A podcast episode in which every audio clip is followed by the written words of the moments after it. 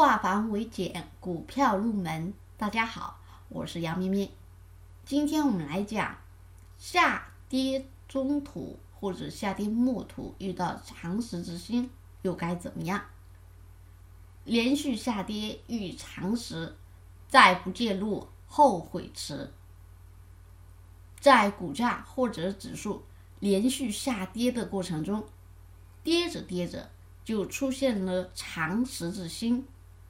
这个长十字星呢，一般是带长长的下影线，上影线比较短或者没有，但是下影线非常长。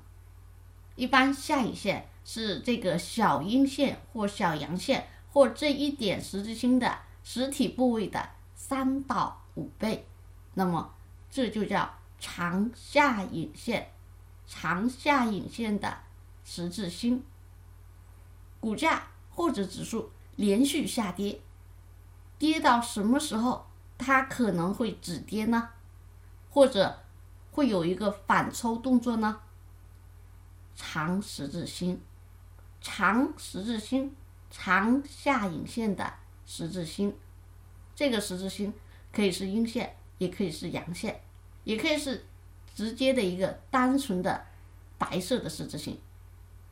这个时候。我们可以去抢一个反弹，或者是抢一个反抽，因为长下影线的十字星，它有探底的意味，也就是跌到这里，很可能这里就是底部，或者它是底部启动的一个信号，在这个位置我们可以做一些介入，并且它的可靠性要比较强一些，所以我们可以在遇到。连续下跌之后出现长下影线的十字星的时候，可以开始介入，因为这个位置可能会有一个反弹行情，或者反抽行情，或者我们叫抄底行情给你来做。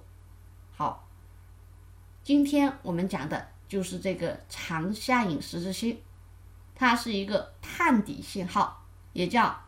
单针探底，单针探底。